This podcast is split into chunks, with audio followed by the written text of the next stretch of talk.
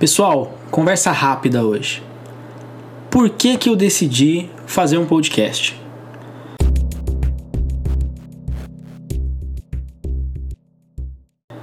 É, algumas pessoas já me perguntaram isso e achar resposta para essa pergunta não foi algo tão simples assim. Mas é, eu acredito que a minha principal motivação foi o aprendizado. Né? Em nenhum momento, ao fazer esse podcast, eu tive ou tenho ainda né, pretensão aí de ter milhões de, de ouvintes, né, ou de adquirir aí uma popularidade expressiva ou até mesmo ganhar algum dinheiro com esse podcast. Mas algo que é mais importante, talvez até do que algum dinheiro que eu possa vir a ganhar com, com, com o podcast, é o aprendizado que eu tive e estou tendo ao fazer o podcast. Pode parecer que não, mas é, você fazer um podcast não é fácil. Às vezes as pessoas olham ali um episódio que tem dois minutos, né? E, e não entendem que às vezes para você chegar naqueles dois minutos você demorou ali duas horas de trabalho entre gravação, erros de gravação, edição, é, publicação, configuração do podcast e por aí vai.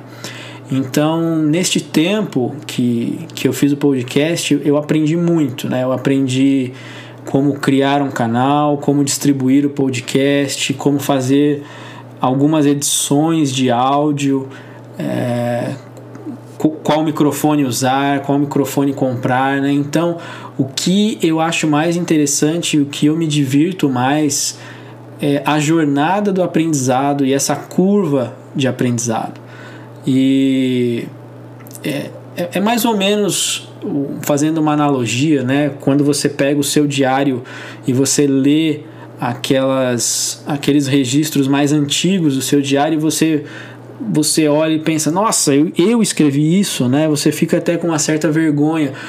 E às vezes quando eu ouço o, os primeiros episódios do podcast, é, eu tenho uma uma sensação semelhante, mas é, eu mudei um pouco é, essa perspectiva negativa, né, de ter vergonha do, do, dos primeiros episódios, ter vergonha do, do, do passado, né, daquilo que você produziu no passado, porque na verdade isso demonstra a maturidade e a evolução, né, o seu progresso que o que você produz hoje, o que você faz hoje é melhor do que aquilo que você fez lá atrás. E ao eu fazer um podcast, publicar um podcast, todo o aprendizado que eu tive de edição de áudio, de gravação, eu acabei aprendendo até um pouco de edição de vídeo, porque no começo do podcast eu fazia vídeos no YouTube também é, do próprio podcast e todo esse aprendizado ele me ajudou inclusive na minha carreira é, profissional. Então eu eu queria só compartilhar isso com vocês, né? Esse foi e é, é um dos motivos que eu tenho esse podcast, né?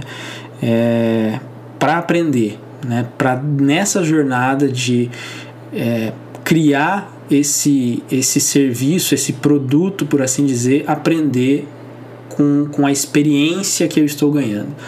Então, além do aprendizado, algo que também me, me deixa animado, né, feliz em fazer um podcast, é a questão de você compartilhar, de você produzir e criar algo. Né? Eu sempre fui muito.